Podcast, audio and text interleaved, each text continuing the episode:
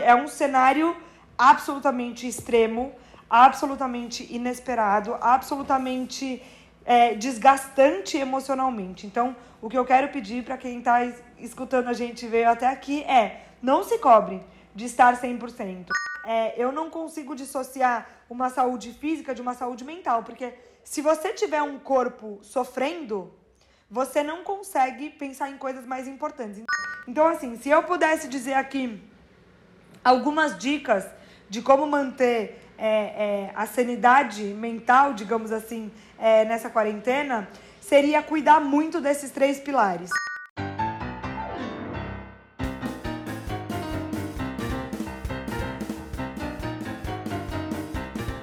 Olá, eu sou o Quito Vívolo e essa é a minha, a sua, a nossa faxina mental. Estamos aqui para o nosso 18º podcast Faxina Mental e tudo a ver com esse programa porque 18 é high. Depois eu vou deixar a nossa entrevistada explicar o que significa isso. Mas eu queria começar dando boa noite para a musa do Faxina Mental, ela que sempre traz para a gente uma conexão com coisas positivas e eu quero saber qual é a dica de hoje. Olá, Ana Flávia, como vai você? Olá, olá todo mundo. Hoje a nossa gravação é no dia de São João. E né, a gente tá. Semana passada. A gra... Ah, não, foi esse domingo que saiu, né? Foi o gengibre. E seguindo o que o a lasanha falou, essa dica é canela, óleo essencial de canela, que tem propriedades aromoterápicas, cosméticas e medicinais. A canela também ajuda ao emagrecimento. Então, como disse o lasanha no outro, manda canela aí pra galera emagrecer. Perfeito. Mas, além de emagrecer, aromoterápicas, né? Porque tudo que é aromoterápico, é, é, falar aromoterápico é tão legal que eu vou ficar repetindo, né? Palavra bonita falando, essa, né? né? Mas é isso. Adoro as suas dicas, Ana, e tenho certeza que você vai gostar do programa de hoje, porque tem tudo a ver com o seu astral. O nosso público deve estar curioso, mas antes de falar qual será o tema de hoje, eu vou dar boa noite para a minha irmã, que está distante de mim há alguns dias. Olá, Fê, como vai você? Tudo bem, Kita, saudades de você, da sua Fê, das crianças. E eu tô bem animada com esse programa de hoje, que foi um, uma, uma surpresa, na verdade. A nossa entrevistada é uma pessoa que eu conheço desde que ela era pequenininha e de repente ela tá esse mulherão aí, com um monte de coisa legal para dividir com a gente. Vai ser bem bacana. Pois é. Para introduzir o tema do nosso programa, eu vou falar que a gente está no meio da maior crise global do último século. As pessoas estão descobrindo e ultrapassando seus limites. Do home office às aulas online é, que você tem que ajudar os seus filhos. Da falta de rotina à necessidade de fazer atividade física em espaços pequenos e limitados.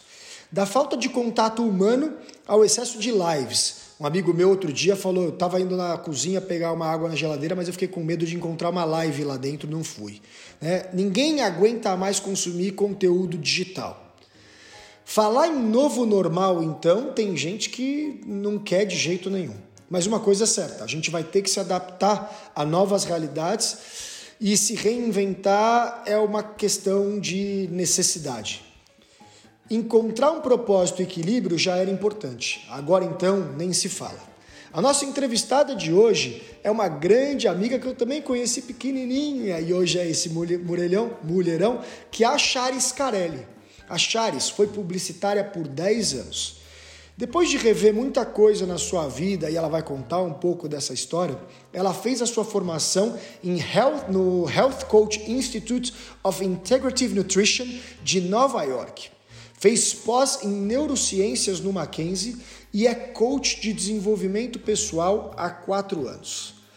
Ela ajuda as pessoas a buscarem seu autoconhecimento, encontrar propósito no que fazem e como vivem, buscar hábitos saudáveis e alinhar a vida pessoal com sua vida profissional. Depois dessa introdução para a gente falar sobre esse tema tão importante, ainda mais no momento atual. Oi, Chares, tudo bem com você? Oi, gente, tudo bem? Que prazer estar aqui de novo, reencontrar aqui, Fê, depois de tantos e tantos anos. Tanta coisa boa que eu vivi naquele acampamento. Vontade de voltar.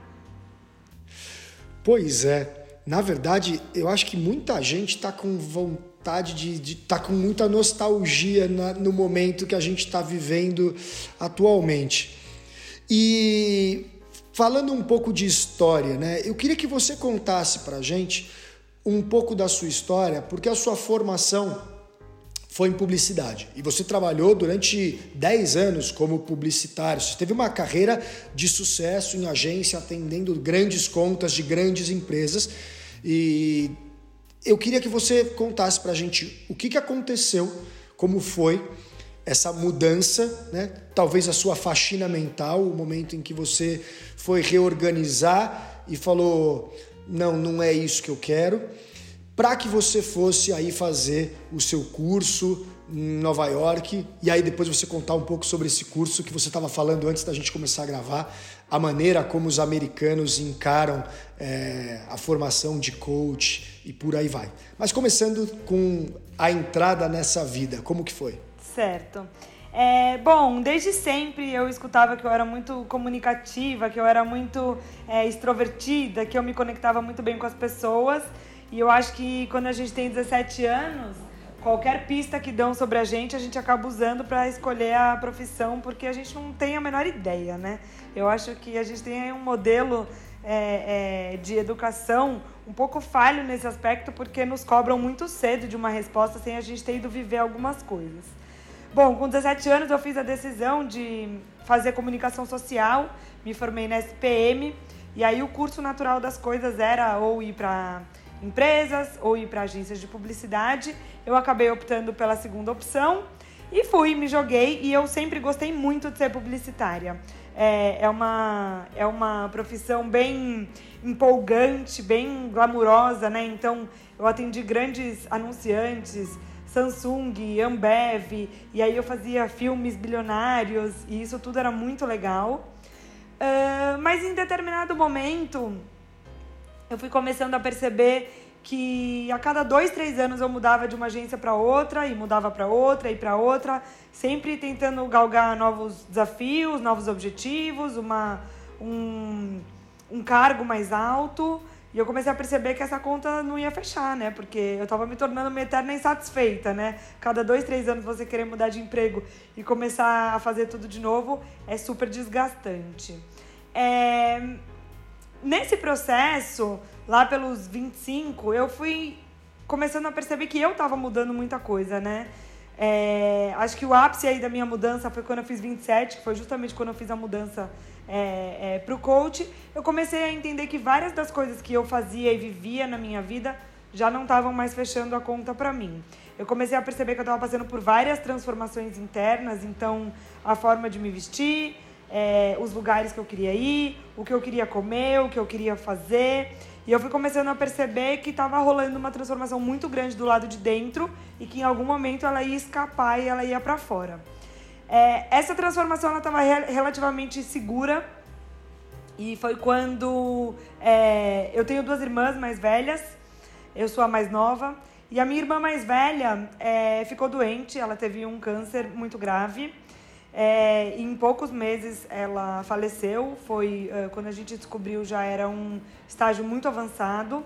É, e se eu já estava passando por algumas transformações internas, assim, esse foi certamente o maior e mais doloroso chacoalhão que a vida me deu desde que eu me conheço por gente. Então, é, ver a minha irmã perder a vida, é, na época ela tinha 32 anos, ver a minha irmã embora com 32 anos me fez ter uma urgência de vida que eu acho que eu nunca tinha tido antes, né? E por urgência de vida, é, eu não quero dizer isso de uma forma dramática, eu quero dizer isso de uma forma realista. Então, assim, eu realmente entendi que a gente pode ir embora a qualquer momento. E isso é verdade. Não é, é, é drama ou não é, é, uma forma de nos deixar horrorizado. Não, isso é possível.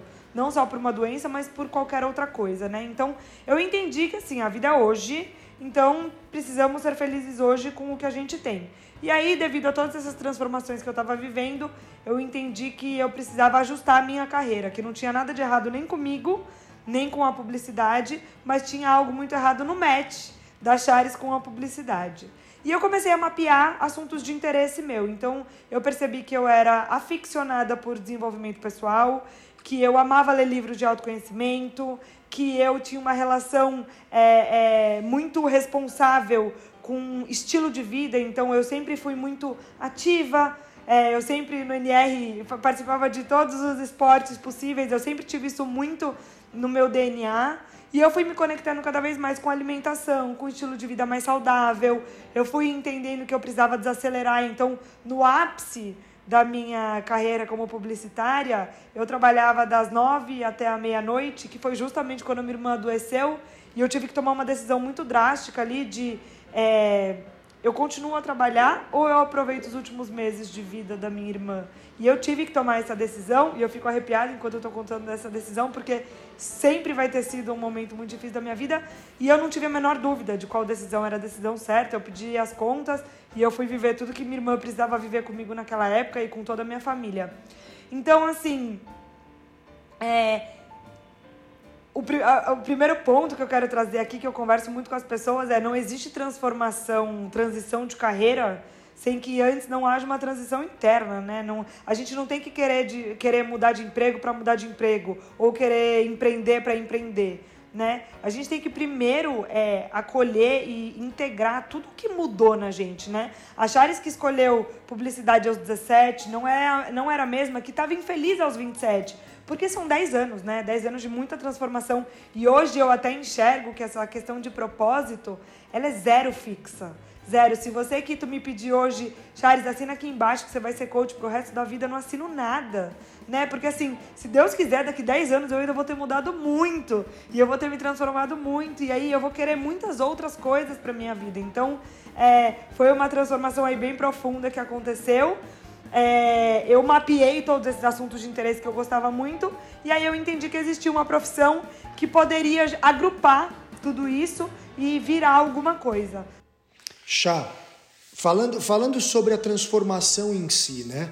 Porque vamos aproveitar que a gente está falando desse tema e eu imagino que você deva ajudar um monte de gente que está nesse momento.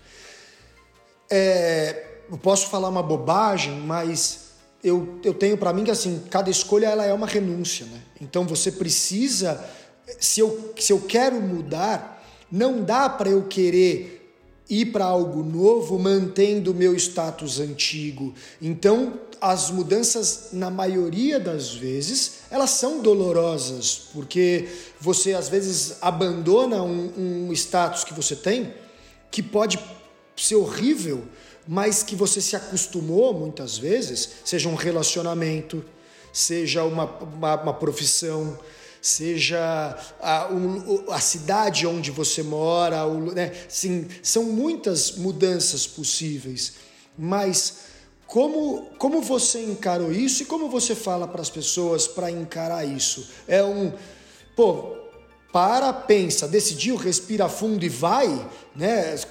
Porque eu acho que tem que ser meio assim. Chega uma hora que você tem que pular na piscina para ver se ela tá gelada ou não, né? Totalmente. É assim, é a dor do crescimento, né? Quando a gente é pequeno, não sei se vocês sentiam isso, mas eu sentia muita dor na perna, de sentir a, dor, a perna crescendo.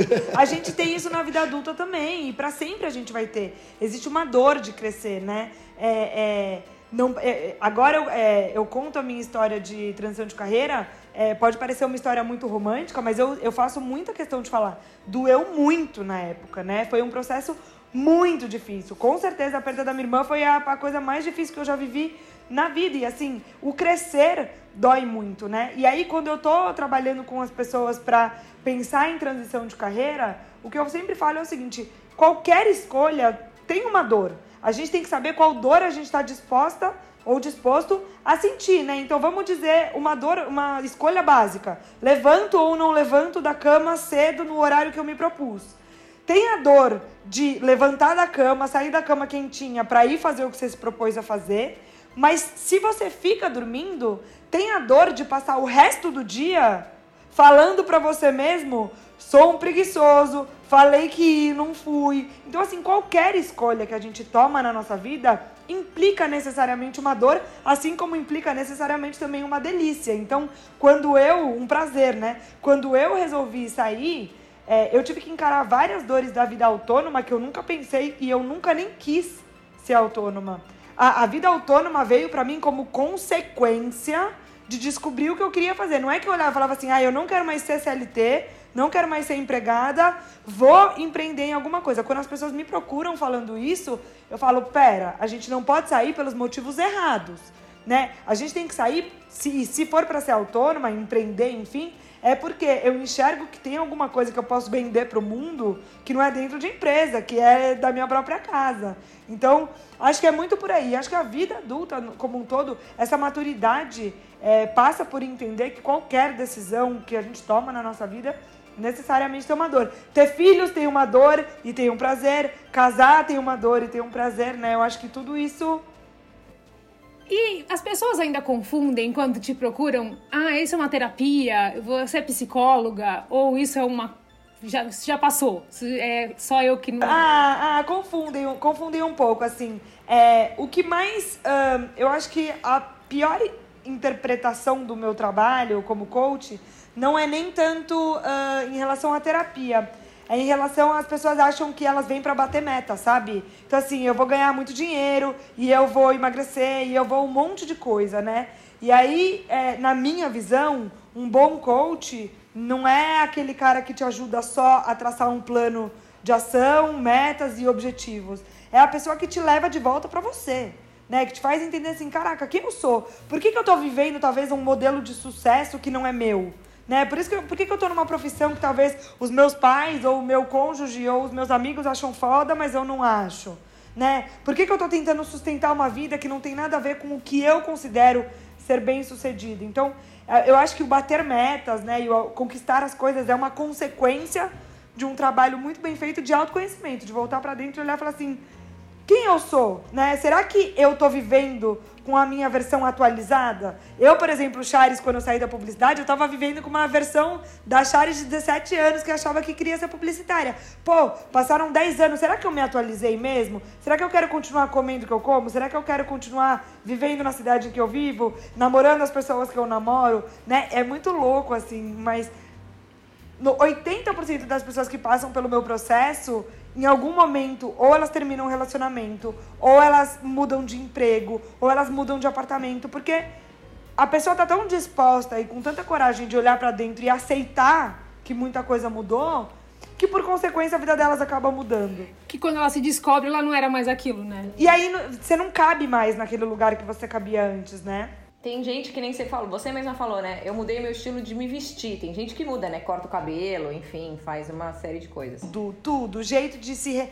Homens com as, os quais você se relaciona, jeito de comer, jeito de vestir. Quando você permite que a, a transformação de fato aconteça, e não é que necessariamente vai mudar, tá? Que todo mundo vai ter que se redescobrir, não. Mas eu acho que muitas vezes Principalmente quando a gente é adolescente, tem, uma, tem um padrão, né? Você é igual aos seus amigos, ponto final. Vocês vestem a mesma. Mulher é, é assim, né? Você não precisa levar roupa pra casa da amiga, porque você vai vestir o que ela veste. Você não precisa escolher o menino que você vai ficar, porque depois que ela fica, você fica também a mesma pessoa. E, eu, e aí tem um amadurecimento que eu acho que muitas pessoas têm uma dificuldade de aceitar que vai acontecer. Né? Então, assim, putz, talvez eu me vesti a vida toda que nem elas, mas eu não quero mais. Talvez eu tive a vida toda a profissão que para elas todas era, era comum, mas talvez eu não quero mais. Talvez todas estão num momento de vida que eu tô em outro, totalmente diferente.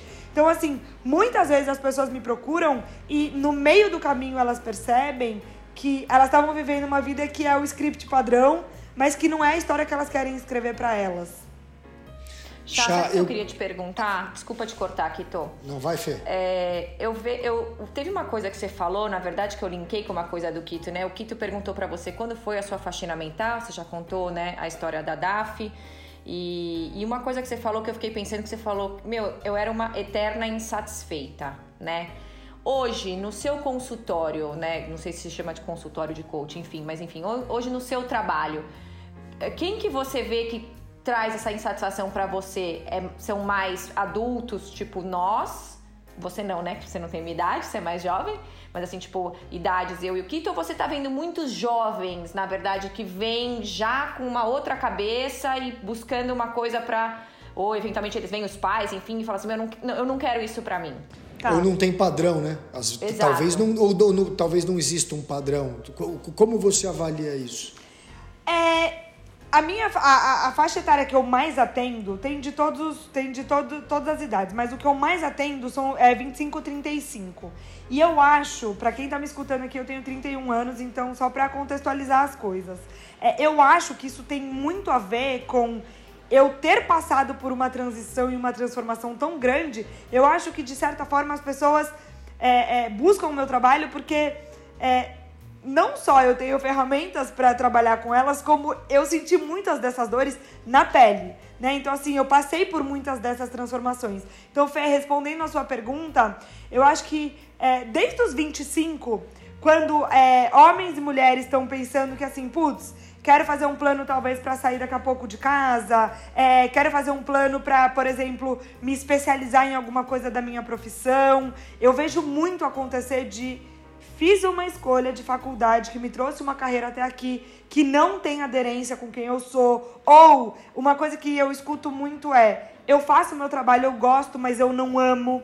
Então, assim, eu acredito que hoje a gente está vivendo um momento que é muito frutífero, que ele é muito próspero do ponto de vista, vista profissional, né? Nunca houveram tantas possibilidades de profissão, de ocupação, né? Diferente da, da época dos nossos pais, por exemplo, que era medicina, engenharia e, e direito, é, hoje a gente tem um rol de possibilidades muito grande. Mas esse mesmo rol de possibilidades que encanta, assusta.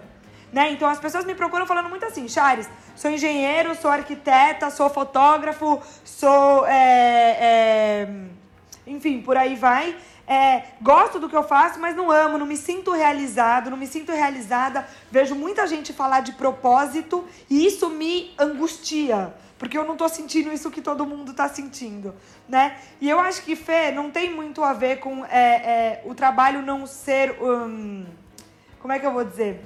É, não tem muito a ver com o trabalho não estar dando tudo que eu quero. E tem muito a ver com eu não tô dando tudo que eu quero pro trabalho.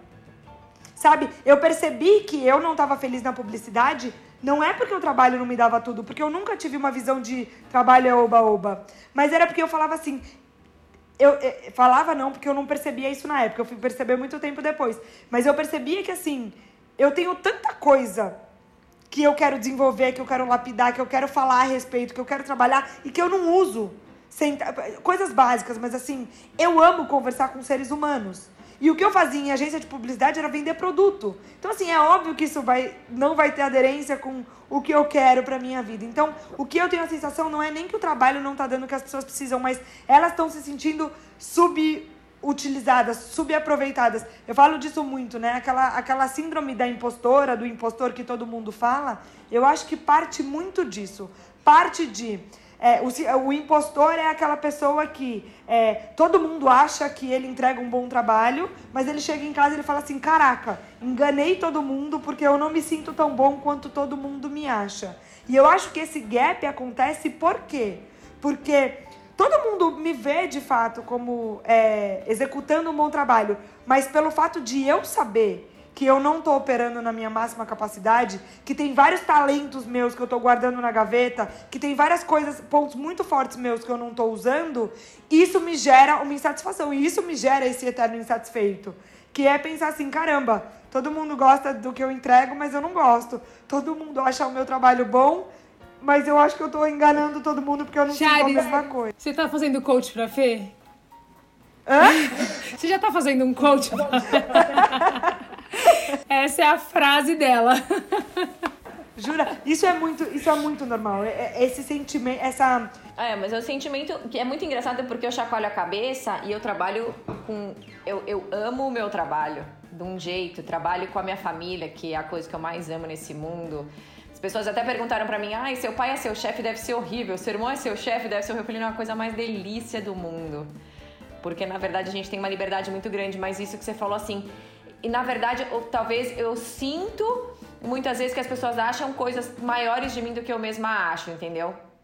Isso, isso é uma coisa muito é, louca, Eu né? não vou ficar entrando no detalhe, porque depois eu acho que você marca com a Chares. não, não, não, porque... eu que é um exemplo, porque não, por, é muito louco. Acho que às vezes, às, às vezes você escutar isso, eventualmente de uma health coach ou uma coisa assim, te faz falar assim, nossa, essa sou eu, é, eu nem mas, sabia. É, mas eu acho que a Fê, né, to make a long story short, ouviu que ela era menos do que ela é por algum tempo na vida dela e ela acreditou nisso e ela é muito mais do oh, que ela é. Amo, e, é, mas é suspeito, de, né, Chá? Mas a gente deixa, deixa isso por uma próxima. Mas tem um negócio.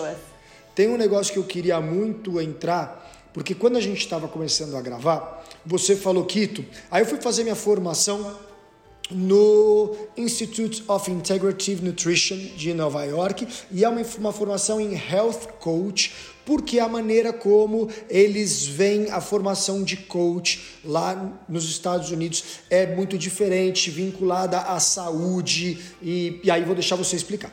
É, para finalizar só a minha pergunta, é, e para dizer para o pessoal assim, que chegou até aqui e está ouvindo a gente, ouçam a Chares, porque tem coach e coach. Quando me falaram que a Chares era coach, num primeiro momento me dá uma azia.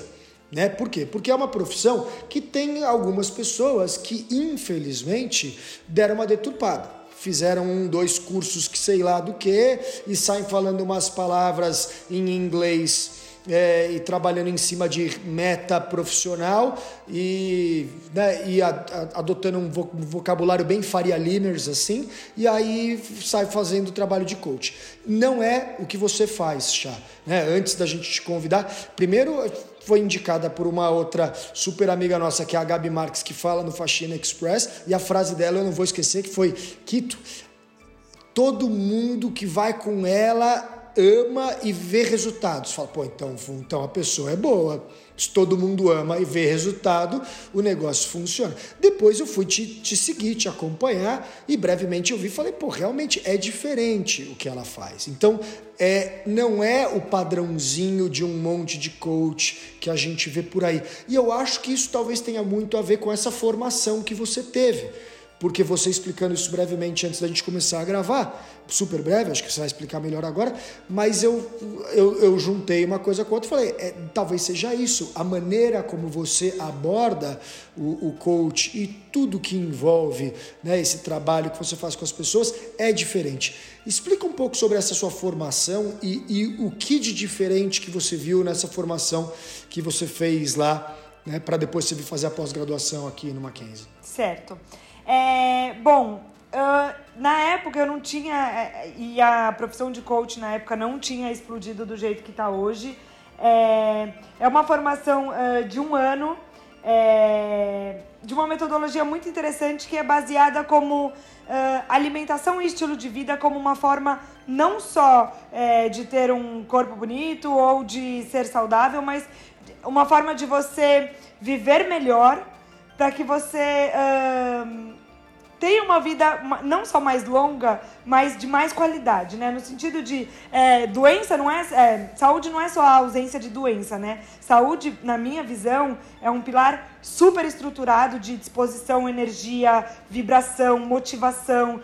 Na minha visão, motivação está 100% relacionado à, à saúde. Se você não tem um corpo é, que funciona, né? O, o corpo, ele importa porque ele é o nosso carro nessa vida, né? Sem um carro forte, a gente não vai muito longe e a gente vai furando pneu ao longo do caminho, a gente não troca o óleo, não faz tudo o que precisa e isso vai se deteriorando. Então, assim, eu entrei é, para o mundo do coach através dessa abordagem mais direcionada para alimentação, estilo de vida, tinha uma, uma abordagem bem holística, bem integrativa da nossa saúde como um todo. É, no meio disso, eu comecei a fazer yoga, que hoje é maior, uh, o meu maior lugar de autotransformação comigo mesma, é onde eu me estudo o tempo todo. Eu fui fazer a pós-graduação no Mackenzie, é, porque eu senti uma necessidade muito grande, por não ter vindo da área da saúde, eu senti uma necessidade muito grande de entender mais da máquina cérebro, né? Como são os hábitos, como são os comportamentos, como funcionam os nossos neurônios, né? Por que, que eu faço o que eu faço? Por que, que eu viro para a direita e não para a esquerda? É, como os nossos hormônios funcionam? Eu fui atrás muito de explicações, né? Porque quando eu tô atendendo, é, eu dou várias ferramentas para a pessoa testar ao longo do processo. Só que eu não sou uma professora, eu não estou lá para falar, faça a sua lição de casa, volte e me entregue. Eu preciso explicar para a pessoa por que, que eu estou por que, que eu tô é, é, dando cada uma das ferramentas para ela. Então, eu acredito que eu engajo muito mais a pessoa no processo quando eu te explico por que você faz o que você faz e de que forma a gente pode quebrar aquele padrão, aquele ciclo vicioso, de que forma a gente pode é, é, remodelar as nossas sinapses, né, que são as conexões entre os nossos neurônios que fazem a gente agir do jeito que a gente age. É, além disso, eu fui fazer uma, teração, uma formação em terapia Ayurveda, que é uh, a medicina tradicional da Índia, do Oriente. Por que, que eu estou contando tudo isso? É porque a minha metodologia ela é baseada em uh, tudo, né? Ela não é um certificado e eu acho que isso faz toda a diferença para qualquer profissional como profissional. Não adianta fazer um curso de quatro dias como coach, colocar um certificado e falar agora eu posso atender, né? Eu acho que tudo o que a gente traz é, no nosso processo é bagagem. Inclusive, o que eu falei para vocês mais cedo, a perda da minha irmã. Inclusive, os lutos que eu passei. Inclusive, tudo que eu vivi na minha vida. Eu acho que tudo o que a gente passa vai sendo colocado de alguma forma na nossa bagagem. Eu sempre peço para as pessoas, para de olhar para o currículo, olha para a bagagem. A bagagem é muito maior do que o currículo, né? A bagagem envolve experiências, envolve é, viagens. O NR está na minha bagagem de 15 anos. Talvez eu aprendi muito bem a viver como coletivo, como grupo, né? Como líder de algumas coisas, porque eu tive 15 anos de acampamento nas costas. Então, assim, eu fui meio que desenvolvendo isso a partir de tudo, né? Então, hoje a minha abordagem, a minha visão é totalmente integrada, que acho que tem tudo a ver com esse nosso momento de quarentena, com esse nosso momento de isolamento, né? Não adianta eu querer falar com você sobre transição profissional ou sobre bater metas se você estiver sofrendo. Se você tiver questões na sua vida que você ainda não resolveu, se você ainda não sabe exatamente quem você é, o que você gosta, o que você quer. Então, de novo, eu não lido no meu escritório com batedores de meta, eu lido, eu lido com batedores de coração. Né? Eu acho que seres humanos, antes de bater meta, a gente bate o coração e a gente precisa entender e integrar tudo isso para daí poder falar de carreira, falar de sucesso, falar de relações, de comunicação, enfim. Bom, eu queria deixar bem claro que eu sou um cara que eu, eu algumas frases eu levo para minha vida e eu não lido com batedores de meta, eu lido com batedores de coração. Eu vou sempre lembrar que eu aprendi com você, mas eu usarei esta frase várias vezes porque é uma das frases mais bonitas que eu ouvi nos últimos tempos. E... Ah, eu anotei uma também aqui. eu, eu anotei, juro, eu anotei uma, eu anotei aqui, quer ver? Vou te falar. Saúde não é só ausência de doença. É. E é verdade, e, né? E, e assim, não é ficar rasgando seda porque não precisamos, porque a gente é amigo de longa data, mas você, assim, você fazer o que você faz hoje, para mim faz muito sentido, porque você já fazia isso quando você tinha 14, 15 anos de idade com o seu grupo, porque você sempre conseguiu ser uma menina popular sem ser fútil, sem ser sem, sem precisar fazer nada de de apelativo para isso. Então acho que isso é um negócio muito legal e, e, que tem tudo a ver com, com, a sua, com a sua transformação. Mas vamos falar, você falou um pouco de pandemia, né? E, e aí eu acho que agora, a gente falando de, de desse momento, deve ter um monte de gente que está escutando a gente e que fala, cara, eu, eu, eu amo o que eu faço, eu estou super feliz fazendo o que eu faço. Eu só não sei se eu vou continuar fazendo o que eu faço, porque as coisas estão mudando, porque né, a, a, velocidade com que as soluções chegam é muito lenta. Né? Fala-se em solução e a solução nunca chega. Eu fico pensando, por exemplo, a gente estava falando antes de começar aqui, nos professores. Né? A esposa do Lasanha, que é o nosso colaborador aqui do Faxina Mental, ela tá montando cenário na casa dela todo dia para dar aula para criança de educação infantil e tá fazendo das tripas coração. Outro dia fez uma festinha junina que conseguiu colocar mais de 150 alunos dentro de uma sala de, né, de, de aula virtual de outras turmas, mas ela não escolheu fazer isso da vida dela, ficar em casa fazendo, senão ela teria feito rádio e TV provavelmente. Ela escolheu ser professora. E aí rola essa angústia. Como que você vê que as pessoas poderiam, nesse momento, buscar um pouco de equilíbrio, de calma e de um olhar para o futuro mais otimista? Ou como você tem encarado isso com as pessoas que é, são seus clientes nesse processo de, de, de coach, que eu imagino que deve ter um monte de gente batendo pino nesse momento, é, tentando passar uma mensagem positiva? Tá. É, acho que a primeira, a primeira coisa a ser dita, que é, na, minha, na minha visão é a mais importante, é aceitar que este é um momento é, de uma situação quase que bélica aí, né? Muita gente vem comparando o que a gente está passando no Covid com é, a Primeira e a Segunda Guerra Mundial, e é um cenário absolutamente extremo, absolutamente inesperado, absolutamente é, desgastante emocionalmente. Então, o que eu quero pedir para quem está escutando a gente veio até aqui é não se cobre de estar 100%, né? Acho que nem os terapeutas estão 100% mentalmente. Eu posso dizer, advogar pelos coaches que nós também temos os nossos dias e dias altos e baixos. Acho que nós estamos sendo privados de muitas coisas e isso vai ter um reflexo direto na nossa emoção, na, na nossa disposição, né? O fato de a gente estar o tempo todo dentro de casa e a casa ter virado o único cenário da nossa vida, vão ter horas que isso vai ser gostoso, mas vão ter horas que isso vai desanimar. Né? A gente está cansado de usar as mesmas roupas, de olhar para os mesmos lugares. A gente está sendo privado de coisas básicas, que é poder olhar para alguma coisinha nova, né? Poder sentar no restaurante e ver um prato sendo montado diferente, né? Poder ir no cinema e não estar tá olhando para minha televisão, para estar tá olhando para uma tela maior. Então, assim, de repente, os dias estão todos iguais, né? Uma coisa que eu estava refletindo recentemente é que, assim, o ser humano ele não é linear, por natureza, e a gente nem pode esperar que a gente seja. Só que quando a gente está na nossa vida normal, a gente atribui os altos e baixos a fatores externos, né? Então, ah, hoje eu tô mal, mas deve ser porque eu saí para jantar ontem e comi muito pesado. Ou, nossa, hoje eu tô super bem e deve ser porque eu vou mais tarde encontrar as minhas amigas. Só que a gente esquece de que a gente tá bem e tá mal só pelo fato de ser humano. Né? Então, assim, agora isso tá ficando muito mais claro, né? As pessoas que eu atendo vêm me falando muito, Charles, é uma montanha russa. Tem dias que eu acordo incrível e tem dias que eu acordo assim, é, deitado na BR. E eu falo, isso acontece na vida normal. O problema é que a gente não para para perceber.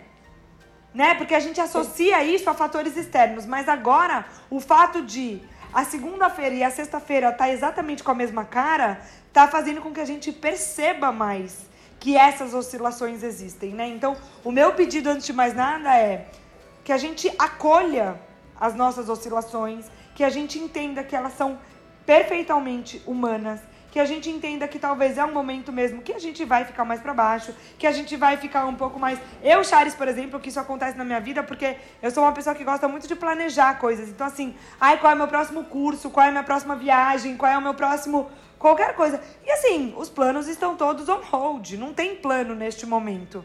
Né? Então, é, é, eu preciso lidar com várias coisas na minha vida de olhar para assim, Chares, aí entra o segundo aprendizado, que é o tempo todo falar para si mesmo, não é pessoal, né? Muitas pessoas começaram a fazer o coaching comigo uma semana, duas semanas antes da pandemia acontecer, da pandemia, do isolamento tá oficial. E aí a pessoa me fala, Charles, acho isso injusto, porque eu vou gastar uma grana fazendo coaching e agora minha vida tá parada. Eu tenho amigas que, é, que vão casar Aliás, eu vou casar, né? E o casamento, o casamento tá on hold. O que eu quero que a gente é, integre é um, é um conhecimento muito antigo, que está num dos livros mais incríveis sobre autoconhecimento, que se chama Os Quatro Compromissos. Se você que está me escutando nunca leu esse livro, ele tem 80 páginas e ele é capaz de mudar muitas coisas na sua percepção de vida. Por favor, leia Os Quatro Compromissos. É, e um dos quatro compromissos que o autor ensina, que é o Dom Miguel Ruiz, é não levar para o pessoal. Então, assim, sempre que você estiver em casa sofrendo e chorando porque a pandemia estragou é, o seu encontro com o crush que estava começando agora, ou que a pandemia está complicando muito os seus negócios, ou que a pandemia está fazendo a sua vida ficar muito dificultada com os seus filhos, saiba que a crise é mundial. Todos nós estamos passando por algum desafio nessa pandemia. E aí, mais uma frase que eu espero que o Kito goste, que eu fiz num post lá atrás, logo no começo, que é assim: a crise é, é, é mundial, mas o aprendizado ele é individual. Então, assim, a pandemia aconteceu no, é, neste momento na vida de cada um de nós eu acredito nisso muito, talvez quem está me escutando não acredite, mas eu acredito que para me ensinar alguma coisa especificamente para minha vida. Acho que tem um aprendizado coletivo, tem um aprendizado global, que eu espero de todo o coração que a gente esteja levando, mas individualmente cada um de nós tem muita coisa para aprender, né? Por que, que a minha vida é, é, é, parou neste momento, neste cenário? né? O que, que eu preciso olhar para minha vida que talvez até então eu não estava olhando? O que, que eu preciso ajustar que até então eu estava jogando para debaixo do tapete, né? Que tipo de coisas a, a, a, o isolamento me trouxe à tona? Muita gente me fala, Chari, está muito difícil ficar tanto tempo sozinho, sozinha, comigo mesma. Eu não quero dizer aqui, gente, que é fácil ficar sozinho. Mas o que, que isso veio me ensinar? Que tipo de coisas eu estava fugindo da minha própria personalidade, da minha própria vida, que está fazendo ficar tão desconfortável ficar na minha própria companhia, né? E aí tem muito aprendizado aí. Cada um de nós está lidando com alguns monstros muito de frente agora. E eu sei que é doloroso, porque para mim também está sendo, mas é oportuno também. É uma oportunidade. Eu falei mais cedo aí, né? Crescer dói, mas é necessário. Então, assim, que tipo de coisas essas dores todas que eu tô sentindo vieram me ensinar, vieram me re fazer ressignificar na minha vida, né? Não haverá novo normal se a gente permanecer igual. Não haverá. E para isso a gente precisa estar tá muito disposto e muito corajoso e muito aberto para olhar para todas essas coisas de frente. Então assim, dito isso, dito que não é fácil para ninguém e que não é pessoal com você, eu acho que a gente parte para um segundo passo que é, eu também tenho uma abordagem muito de, apesar de ser muito é, é, gentil, eu também sou muito é, não deixo ninguém vestir o papel da vítima, né? O colete da vítima, assim. Vamos tomar as rédeas da nossa vida e fazer o melhor que dá com os limões que a vida tá dando pra gente, né? Então, assim, que tipo de coisas. É, acho que cada um de nós tem que se fazer essa pergunta, né? Que tipo de coisas eu faço na minha vida que uh, eu sinto que me colocam mais para cima.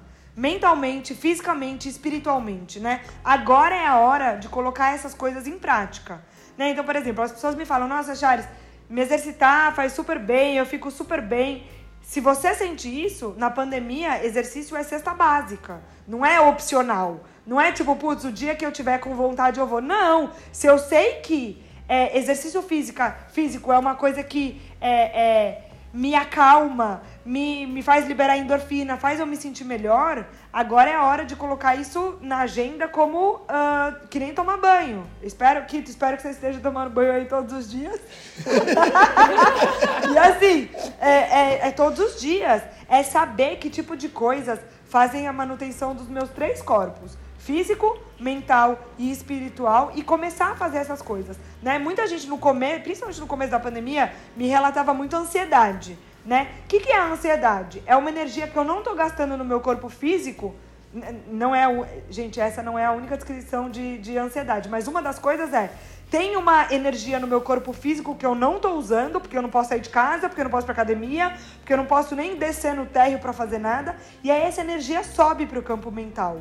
E aí a gente não consegue dormir direito, a gente come muito mais. E aí quando a gente come mais, a gente fica ainda mais ansioso. E aí vira, né, aquela bola de neve que uma coisa vai piorando a outra. Então assim, a coisa que eu mais enxergo nessa nesse momento que a gente precisa fazer é boas escolhas, né? E boas escolhas, eu quero dizer escolhas maduras, inclusive sabendo é, é, dizer não a muitas coisas que eu quero agora mas que eu sei que daqui meia hora vão me fazer mal, né? Então, assim, eu penso em coisas básicas, mas assim, tem um bis na dispensa, eu quero comer a caixa de bis inteira. Antes de comer a caixa de bis, eu penso, como é que eu fico depois de uma caixa de bis? Porque fora da quarentena, eu ainda podia comer a caixa de bis, depois ir pra academia, encontrar uma galera, dar uma corridinha. Assim, ficar dentro de casa, a gente vai bater a cabeça na janela. Né? Então, saber fazer boas escolhas nesse momento é muito importante, é muito importante. Bom, chegamos, chegamos a pouco mais. Pode, pode, Ana, pode falar, Ana. Você falou de escolhas é, de bis, né? Só que antes você falou da medicina Ayurveda, né? Veda. Ayurveda. Esses, Ayurveda. Isso. Esses dias eu assisti uma live da Cláudia Raia, que ela está bombando isso. Então tá todo mundo seguindo. Eu sei que é uma que significa ciência da vida, porque eu assisti um pouco o que, que significa isso real? O que, que é isso? ele ia cortar a gente, ele ia falar que estamos chegando. Tamo... Ele ia cortar, ele ia cortar, mas você vai me contar não, isso. Eu ia, eu ia falar que a gente passou mais ou menos da metade do programa, mas não, pode explicar sobre medicina Ayurveda. Então tá bom. A Ayurveda é um sistema é, de saúde que já tem mais de 5 mil anos de, de vida. Eu sei que ele tá na moda agora, mas ele tá aqui muito antes da gente. É, e ele é um sistema é, basicamente de saúde para prevenir e tratar doenças crônicas, né? A gente não está falando aqui, a, a, a, medicina, na minha visão, tá? Tudo eu vou falar minha visão e se vocês quiserem depois é, é falar alguma coisa contra, pode vir direto contra mim, porque é, eu tô personificando a opinião. É, tudo que, tudo que a gente tem de doença é, aguda, né? Então, assim, traumas, vamos pensar num atropelamento, é, é, numa infecção específica, em alguma coisa que acontece muito rápido. É, a gente tem a medicina alopática, que é nota um milhão para tratar todas essas questões, né? A gente tem hoje cirurgias e, e tudo mais.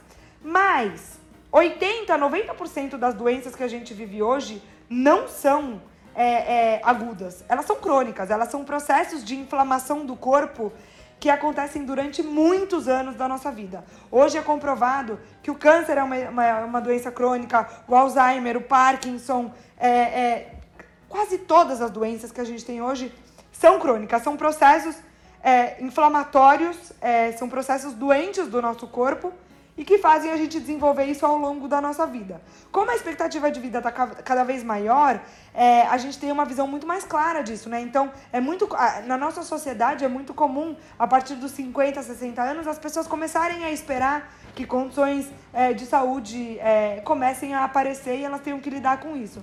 Então, a Ayurveda é um sistema de mais de 5 anos que trata é, é, é, dessas doenças muito antes delas aparecerem né? Então, é, se o Kito quiser, depois ele me convida para eu falar, fazer um podcast só sobre isso. Mas se eu pudesse resumir aqui um pouco, é uh, associar um estilo de vida. E por estilo de vida eu tô falando de alimentação, eu tô falando de exercício, mas não exercício do jeito que a gente conhece, mas muito mais de um estilo de vida ativo, digamos assim, é, de um ritmo de vida menos acelerado. Então, organizar tudo isso para que a gente jogue em prol da nossa saúde e não contra. Então, é, hoje a gente tem uma vida que nos afasta muito da nossa natureza humana e da natureza do mundo como, como, como organismo complexo. É, e a Ayurveda propõe que a gente se reconecte com tudo isso. Então, por exemplo, respeitar o ciclo do dia e da noite, né? É uma coisa que hoje a gente não faz mas pelo Ayurveda a gente deveria dormir e acordar junto com o sol, né? Seis da manhã a gente deveria estar de pé e dez da noite é o horário da gente estar absolutamente na cama. Então, hoje a gente vive num, num um estilo de vida muito distante, né, da natureza, do ciclo. Até a alimentação do que a gente come, né? A gente tem morango que a gente sabe que não tem, ele aparece em outra época, em outra estação, outra estação. né? Exatamente. Pelo Ayurveda, cada época do ano, cada estação do ano, a gente deveria se alimentar de um jeito. E é por isso que a gente tem alimentos sazonais. Só que aí vem o ser humano e ele quer comer morango fora de época, ele quer comer tomate fora de época, e aí a gente acaba é, é, precisando criar algumas é, ferramentas, agrotóxico, enfim, para sanar as nossas vontades, só que a gente se desconecta muito da natureza nesse aspecto. Então, eu fui estudar a, a Ayurveda muito porque é, um dos meus objetivos no meu processo é ajudar as pessoas a ter uma vida melhor. E na minha visão, é, Chares, como pessoa e também como profissional, ter uma vida melhor é prosperar muito na saúde. Né? Eu acho que assim, há quatro, há quatro anos atrás, quando eu ainda estava na publicidade, eu tinha várias pequenas questões. Uma gastrite aqui, um bruxismo ali. Gente, isso não é nada demais. Mas com 27 anos não é pra gente estar tá passando por esse tipo de coisa, né? E hoje, quatro anos depois, é, eu tenho uma saúde radicalmente oposta, né? Eu tenho um estilo de vida muito diferente, muito melhor, é, é, e eu sinto isso, inclusive na minha produtividade. Hoje eu consigo é, é, realizar muito mais coisa, eu tenho uma mente muito mais focada, né? Não é só uma questão corporal, estética ou não ter doença, que é o que eu falei pra Fê, né? É, é viver a vida na máxima potência. Então, por exemplo, né? No meio da pandemia, muita gente falando é, imunidade, imunidade, imunidade.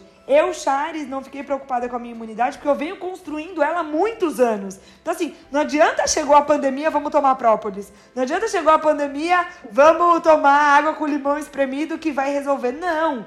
A saúde é um processo de construção ou de, des, é, ou de destrução, é, de destrução de muitos anos. De muitos anos. Então, assim, ah, é por isso que eu, eu converso muito com as pessoas que eu atendo sobre estilo de vida, alimentação, exercício físico.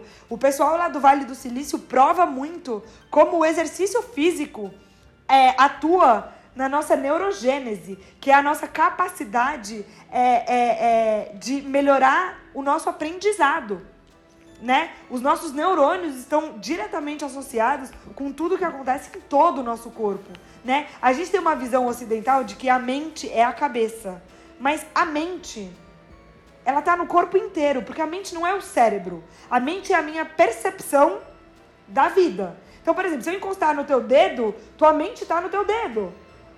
Né? Se eu encostar no teu pé, tua mente tá no teu pé. Então, assim, é, é a gente tem uma troca constante com é, é, é, os nossos cinco sentidos com as pessoas, com a natureza, com todos os estímulos externos. Por isso que, é, na minha visão, é, e nem lembro porque a gente falou disso, mas porque a gente começou falando da Ayurveda, é, tá tudo diretamente conectado, né? Então, eu não consigo dissociar uma saúde física de uma saúde mental, porque se você tiver um corpo sofrendo, você não consegue pensar em coisas mais importantes. Então, por exemplo, é, vamos dizer que você quer falar sobre propósito de vida, só que você tá com uma unha encravada e essa unha encravada tá cada dia te doendo mais e mais e mais e mais.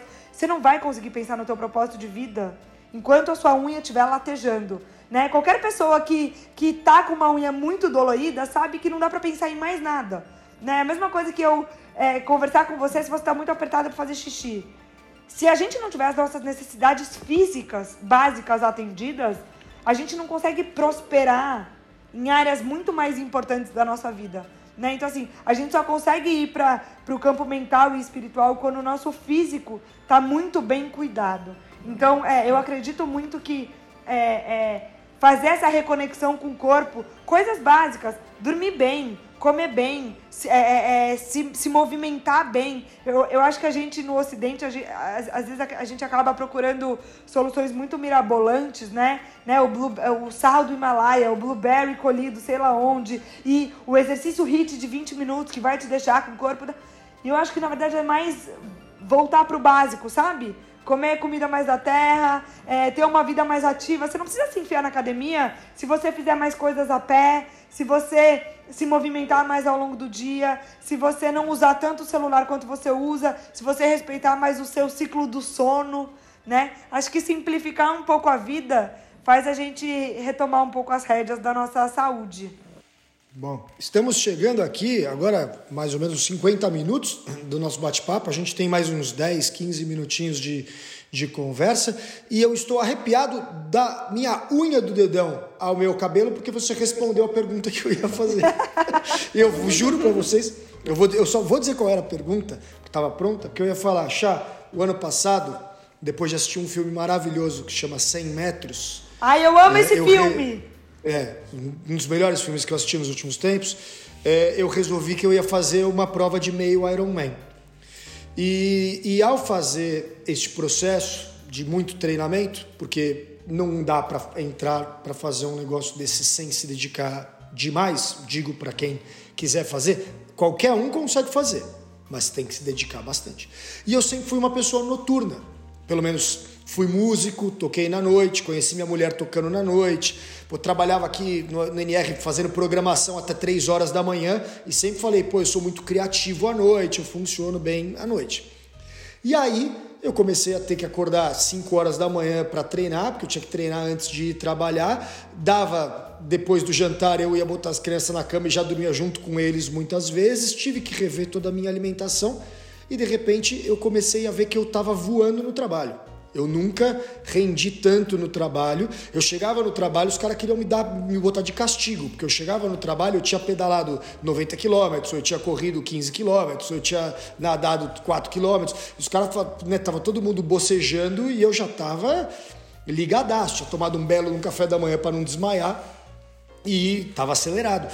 E aí eu estava produzindo muito melhor.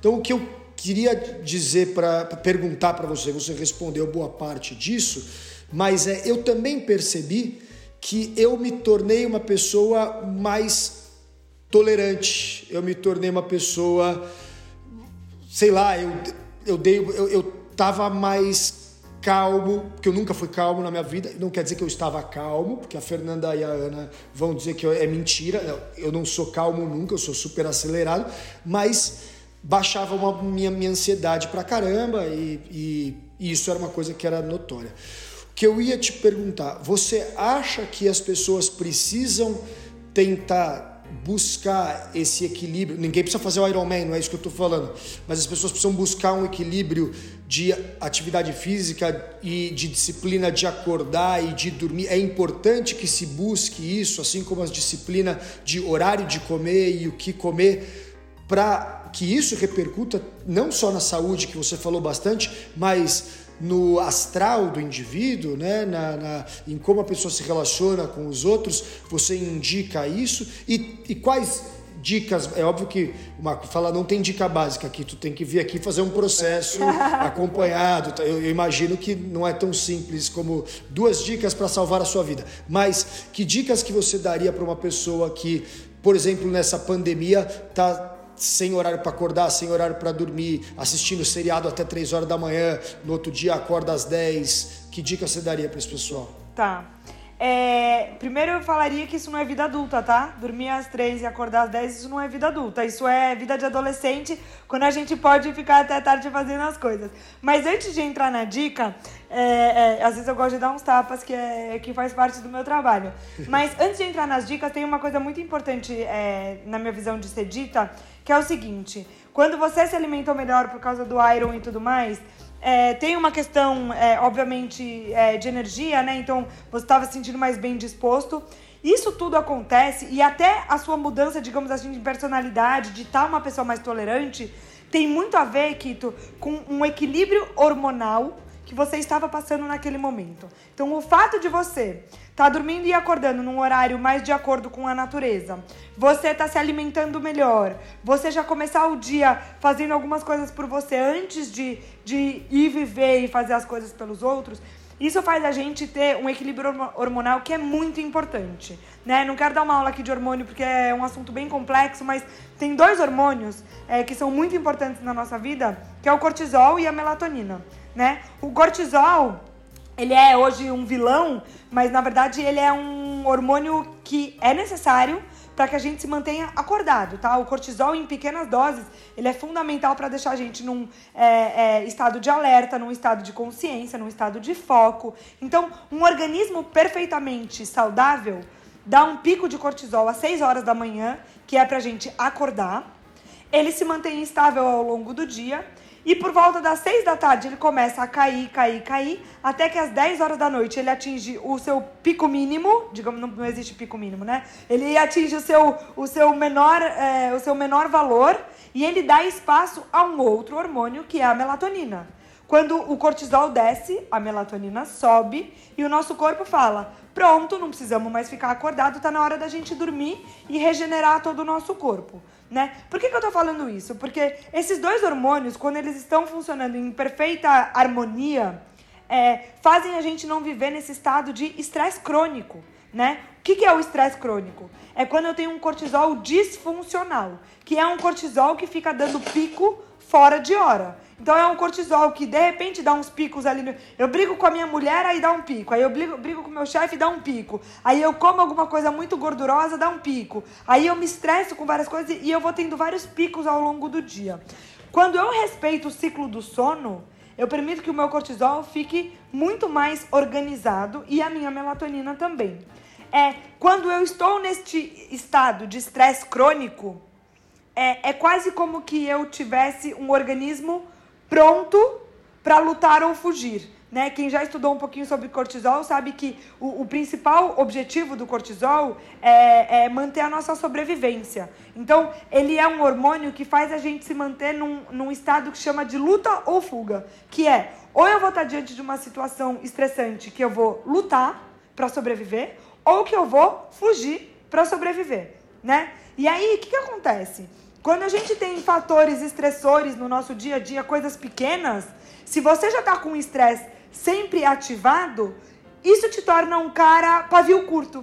Isso te torna um cara intolerante. Isso te torna uma pessoa que não consegue lidar muito bem é, com imprevisto, com opiniões diversas, né? É o hater da internet, é o cara do cancelamento, é a pessoa que explode com qualquer coisa.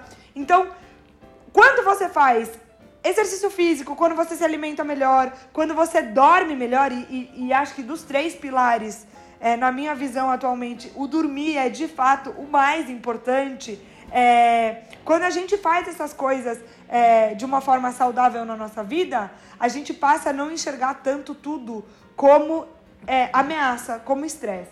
Então, assim, se eu pudesse dizer aqui algumas dicas de como manter é, é, a sanidade mental, digamos assim, é, nessa quarentena, seria cuidar muito desses três pilares né? O sono, então ter um sono regular e um sono sempre no mesmo horário. Eu bato muito nessa tecla. É, quando a gente dorme um dia uma hora e, um, e no outro dia outra hora, a gente não está permitindo que o nosso organismo é, é, tenha previsibilidade.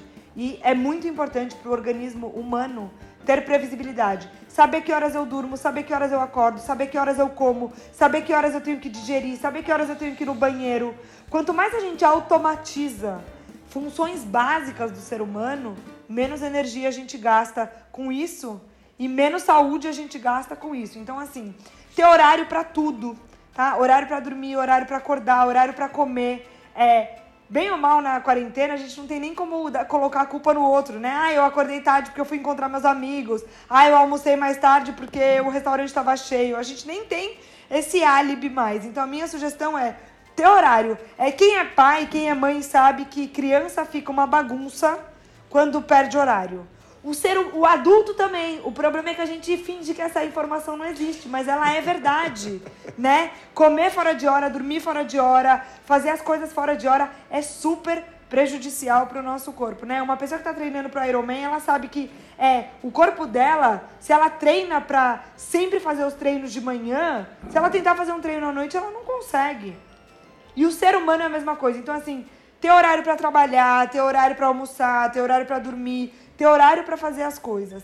É, do ponto de vista de exercício, minha sugestão é não se cobrem é, performance, se cobrem bem-estar. Né? Não é sobre fazer uma hora de uma hora live incrível, maravilhosa. É sobre uma constância. Eu prefiro. Eu, eu é muito mais benéfico para o nosso corpo fazer 15 minutos todos os dias do que tirar um dia na semana que você tá maravilhoso da vida e fazer uma hora, uma aula de uma hora e meia que só vai te gastar fisicamente, mas você não vai conseguir manter. Então, encontrem alguma coisa gentil aí que caibam no espaço físico da casa de vocês.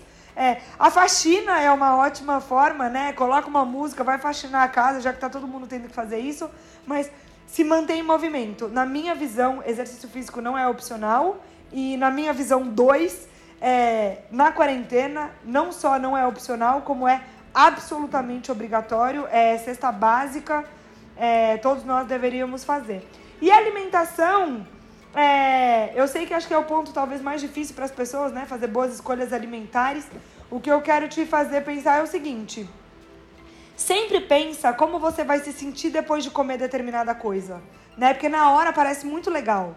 Mas depois é você que tem que lidar com aquela coisa, né? Então, assim, eu vou comer um mega prato de macarrão no almoço e depois eu tenho um monte de coisa para fazer. Será que comer o um macarrão é uma ideia boa? Ou será que eu vou passar a tarde toda muito letárgica?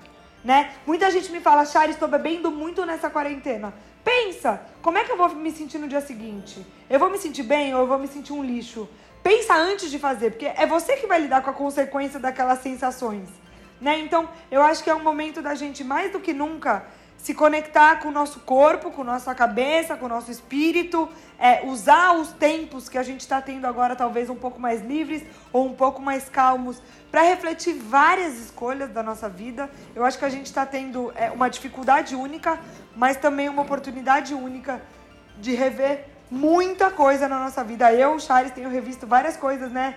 Quantos excessos talvez a gente vive de eventos, encontros, compras, é, restaurantes e tudo. E eu tenho, apesar de ter tido muita dificuldade com muitas coisas, eu tenho, tido, eu tenho gostado muito dessa desaceleração que o isolamento está permitindo e eu espero que a gente possa aprender um pouco aí é, com essa nova velocidade, com esse novo normal.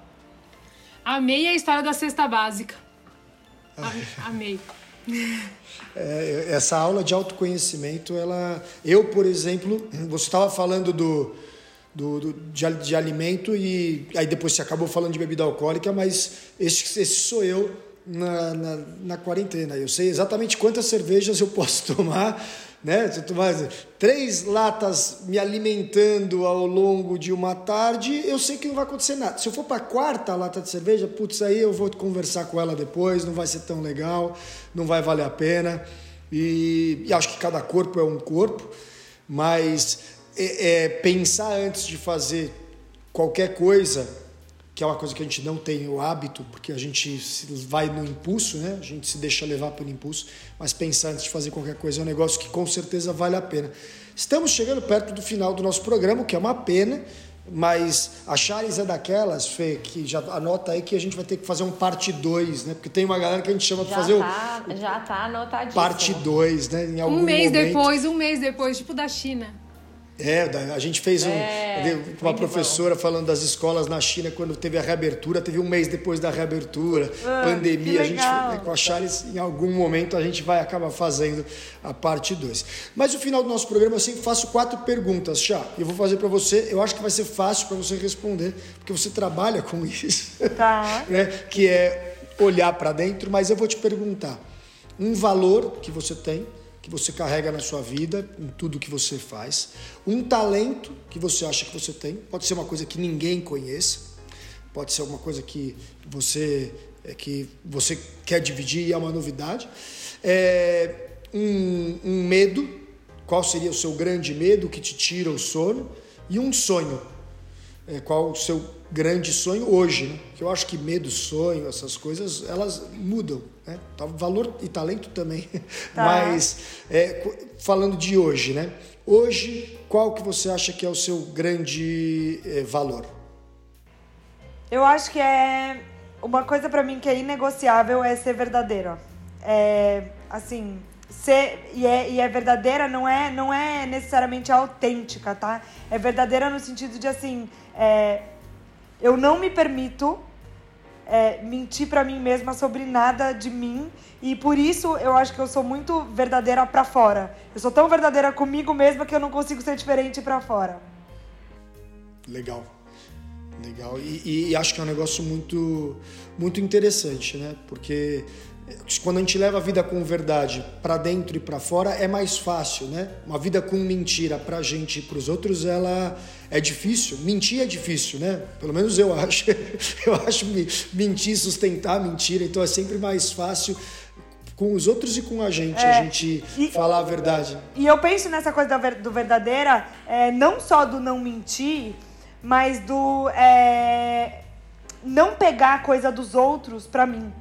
É, é, é, é, bancar o que é meu só, sabe? Eu acho que justamente Sim. tem tudo a ver com isso que eu contei para vocês da mudança de carreira e tudo mais, mas assim, ser verdadeira comigo, com os outros, a ponto de nunca carregar nada que não seja meu, não defender uma opinião que não seja minha, é, não satisfazer uma, é, uma vontade que não esteja muito alinhada com o que eu realmente acredito. Então, assim, você nunca vai me encontrar, eu espero, é, dando opinião sobre um assunto é, que eu não domino ou que eu não concordo. É, é, eu, eu nunca vou falar algo para te agradar, porque é, esse desagrado comigo mesma me mata internamente. Muito legal, muito legal. E, e, e, acho que é um baita de um valor. talento, Chá, fala um talento que você gostaria de dividir com a audiência do Faxina. Talento. É, pode ser, é, quando você fala talento, é uma coisa bem prática ou pode ser uma coisa mais abstrata? Pode, qualquer coisa. Tá. O talento é seu. Eu acho que meu, um dos meus maiores talentos é a sensibilidade. É, eu sou pisciana, para quem acompanha um pouco de, de astrologia sabe que esse é um signo terrível do ponto de vista de. Desde pequeno eu sou muito chorona, eu sou muito sensível, muito sensitiva. E eu demorei muito para entender que isso era um grande ponto forte mesmo. E hoje eu encaro isso porque hoje eu percebo o quanto isso é importante no meu trabalho. O quanto a sensibilidade é importante para eu me conectar com a pessoa, para eu entender de fato o que ela está é, é, é, me trazendo, para eu tentar exercer minha capacidade empática. Então, acho que minha sensibilidade eu considero um talento. Legal. É, vamos falar agora de medo. Qual seu qual seu grande medo hoje? O que te tira o sono? Tá. Não me tira o sono porque eu não penso nisso. Mas o maior medo da minha vida com certeza é perder a minha mãe. É, eu perdi o meu pai quando eu tinha 18 anos num acidente de carro. É, então, assim, é, ela, é, ela é o meu tudo. Ela e minha irmã são os meus tudos, mas eu acho que eu tenho uma coisa muito com a fundação pai e mãe, sabe? Então acho que hoje a coisa que mais. Se você. A, a primeira coisa que me vem na cabeça de primeira, com certeza, é perder a minha mãe. É. A gente já falou sobre perda em alguns dos nossos faxinas, né? E as pessoas têm medo de perda.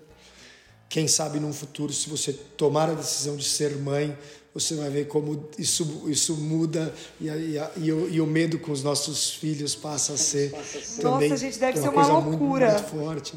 Né?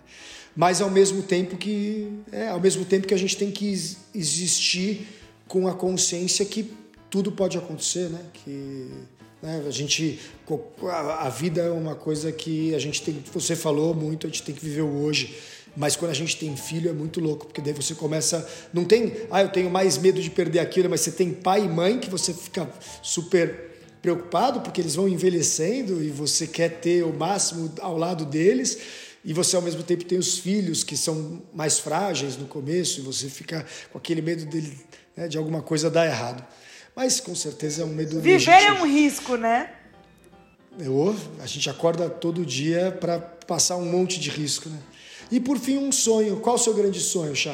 Um sonho, acho que a primeira coisa que me veio na cabeça, assim, neste momento, que é um sonho que, se, se Deus quiser, em breve eu vou realizar, é escrever um livro.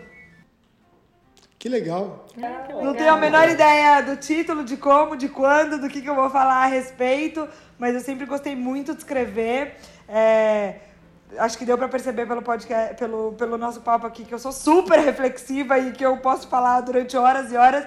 Então eu tenho muita vontade de pensar em algum assunto que eu gostaria de, de organizar mais e talvez deixar algumas palavrinhas aí carimbadas no mundo. Que legal. legal. É, a, a, Ana Flávia, ela tá me alugando. Deve fazer o quê? Uns seis anos já que a Ana me aluga para escrever o meu, né, Ana? Com certeza. Eu acho que agora com o Faxina Mental eu vou aproveitar o, o Faxina. É um desperdício. Ah, é um desperdício. A Monja Coen tem um, livro. É um desperdício. Tem um livro que, que são de entrevistas dela. Você pode pegar e transformar num livro. Então, eu acho que é isso que eu vou fazer. Eu vou fazer um livro, cada capítulo do meu livro, o tema vai ser a pessoa que eu entrevistei. Legal. Vai, os meus aprendizados com as pessoas que eu entrevistei. Tem até os diálogos Pô, com as legal. pessoas no livro dela. É muito legal. Eu acho que eu tenho, é eu vou te emprestar. Legal. É bem legal. Me, me empreste. Me empreste porque eu ando muito é, leitor. Bom, é, é isso. Adorei o seu sonho. Vou adorar o seu livro. Vou ler seu e, livro. É, com certeza. E abro aqui para você fazer suas considerações finais, porque estamos chegando ao final do Faxina Mental. Chá, obrigado pela sua participação. Ah, quero agradecer muito pelo convite. Foi um prazer enorme falar com vocês. É, admiro muito todas as pessoas que estão neste momento, de alguma forma, buscando trazer é, mais bem-estar para as pessoas, reflexões importantes. Acho que nesse mundo aí de super é, excessos de conteúdo, é, eu valorizo muito quem faz um trabalho para valer, né? Eu tento fazer aqui o meu trabalho também para valer, mas acho muito importante nesse momento a gente se ajudar, né? Se é, fomentar uns aos outros como seres humanos, é, um ser o catalisador da transformação do outro e poder ajudar e se dar as mãos, né? Então eu espero que de alguma forma aqui nesse episódio eu tenha conseguido contribuir um pouco é, com essa, com todo, com tudo isso que vocês vêm construindo e espero muito em breve que a gente possa estar todos juntos de novo, quem sabe lá no NR de novo. O meu pedido é de todo coração se cuidem, mantenham-se firmes, acreditem, confiem. É... Deus existe de alguma maneira, não sei qual é o seu Deus, nem qual é a tua religião, mas de alguma forma, tudo que a gente está passando nesse momento, eu acredito que tem um motivo de ser. E se a gente é, acreditar e fizer a nossa parte, com certeza todos nós sairemos melhores e a gente, como humanidade, se Deus quiser, vai sair muito melhor do que a gente entrou. Legal. Acredito muito. Agradeço demais a sua participação no seu primeiro, na sua primeira participação, porque vai ter parte 2, já está prometido. Combinado. Vou agora agradecer a participação da Fê, minha irmã, que foi quem correu atrás da Chares para fazer esse podcast com a gente. Fê, muito obrigado nesse dia de São João, suas considerações finais. Gente, eu tô com dor na bochecha, porque eu acho que eu passei o programa inteiro sorrindo. é, eu acho que, assim, chá, eu, eu normalmente sou aquela. Eu acho muito legal, assim, só fazendo uma, uma pegada rápida pra gente não ficar com um programa mais longo. Eu acho muito legal a, a diversidade que a gente tem aqui no programa, né? O background que o Kito tem, o lasanha, a Anne e tudo, e eu acabo sendo muito a, mãe, né? Porque eu acho que as pessoas perguntam para mim assim: ah, o que, que você é? Eu sou, sou da área da saúde de formação, trabalho no acampamento, mas eu acho que o meu melhor é, papel no mundo é ser mãe, né? E eu vi você muito pequenininha né? E é muito louco isso. E assim, é, é, dá um orgulho. Então eu fico imaginando, né? Como, como que deve ter sido, eventualmente, seu pai, sua mãe, né? Que tenho a menor dúvida que tem muito orgulho de você, mas é muito legal eu tenho certeza que o Kito compartilha desse sentimento comigo. A gente saber que, de alguma maneira, a gente contribuiu para quem você é hoje. Foi delicioso conversar com você. Eu passaria horas e horas escutando e falando, né? A gente tenta sempre deixar o entrevistado falar mais, mas a gente fica se segurando porque a gente quer falar, a gente quer dar a nossa opinião e compartilhar. Mas eu queria agradecer a sua disponibilidade. E eu também acredito que Deus existe, eu também acredito que a gente vai sair melhor, né? Eu, a gente brinca que o faxina mental surgiu, as pessoas falam, mas por que, que o faxina mental surgiu? O faxina mental surgiu porque a gente ah, vocês querem o quê? A gente quer mudar o mundo. É mais ou menos por aí. A gente é bem pouco modesto. A gente quer mudar o mundo. Então, assim, foi um prazer. E uma das coisas que você falou, é, que, que assim, eu, eu, não, eu não tenho uma religião, tá? Eu, eu sou, fui batizada, enfim, mas isso não importa. Não importa a minha vida. Mas, assim, uma vez eu escutei de uma amiga minha do budismo que fala assim: no mud, no lotus, né? Sem a lama, sem, né? O, o ruim, a lotus, que é aquela flor maravilhosa, não vai crescer. E eu acho que é bem por aí. Então, que a gente aproveite este momento. Né, dessa pandemia, dessa loucura toda para que a gente possa sair pessoas melhores. Eu super agradeço, vou parar de falar, porque eu já falei muito. Um beijo enorme para você, um beijo enorme para a Sofia, para sua mãe. Valeu, Fê. E agora vou passar a palavra para a nossa é, musa literária, porque todo final de programa ela tem a obrigação de trazer o poema. Isso é uma novidade dos últimos programas. Ana, sua mensagem final e o poema do, do, do nosso faxina de hoje. Antes eu queria falar que eu amei, mas tudo que a Fê falou, tá aí assinado meu nome, tá aí Ana, Ana Flávia. O poema de, o poema de hoje é do Camões e fala assim, ó. Mudam-se os tempos, mudam-se as vontades, muda-se o ser, muda-se a confiança. Todo mundo é composto de mudança, tomando sempre novas qualidades. Continue, continuamente temos novidades, diferentes em tudo da esperança. Do mal ficam as mágoas na lembrança, e do bem, se algum houver, as saudades. Enquanto a gente estava conversando, eu tinha escolhido três para você, mas enquanto a gente conversava, eu achei que esse podia ser um, um pedacinho de mudança no seu livro. Aí você pode usar ele nesse dia. Adorei, adoro Camões, adorei o poema e que, e que a mudança seja positiva para todo mundo, que aqueles que não estão vendo nada de positivo, porque eu tenho alguns amigos e conhecidos que falam, cara, não vejo nada de positivo, não vejo nada de bom. Eu entendo também, eu acho que o momento pode ser muito difícil, muito doloroso e a gente às vezes demora para conseguir entender o que de bom a gente tira das experiências, porque às vezes É, é, é que nem a Lotus que a Fê falou que vem na lama, não vem do dia para a noite, tem que criar raiz, primeiro tem que crescer para baixo para depois crescer para cima. E, e assim é a nossa vida. Nem sempre a gente consegue ver logo de cara a raiz que a gente está criando é, para que a gente depois possa crescer, desabrochar e, e melhorar. As mudanças vão ser para melhor, se Deus quiser e Ele há de querer, seja Deus que for, mas depende muito da gente. Nada vai acontecer se a gente ficar sentado esperando. Então, não estão sendo tempos fáceis. Garanto para vocês que sabem com o que eu trabalho, que eu trabalho recebendo gente, num espaço que depende de gente, que vive com gente e que está desde março sem gente. Então, por mais prazerosa que seja a minha vida aqui, dando alimento para os patos e para os gansos e passeando com os meus filhos em meio à natureza, é uma tristeza enorme ver o lugar vazio, mas a gente tem a certeza que a gente logo logo vai estar com gente aqui, como pudermos, da maneira que for possível, continuaremos cuidando de gente, amando gente. É, e o que a Fê falou, tendo muito orgulho de ver o resultado de algumas pessoas que passam por aqui e que se tornam pessoas maravilhosas, como foi o caso da Chares e de tantos outros que a gente pôde entrevistar aqui no Faxina Mental. Meu muito obrigado de novo para todos que participaram. E eu sou o Quito Vívolo. Essa foi a minha, a sua, a nossa Faxina Mental. Siga a gente nas redes sociais. Estamos no Facebook, estamos no Instagram, nós não estamos no TikTok, mas nós estamos no Twitter. É isso então, valeu, uma ótima semana para vocês e até a próxima.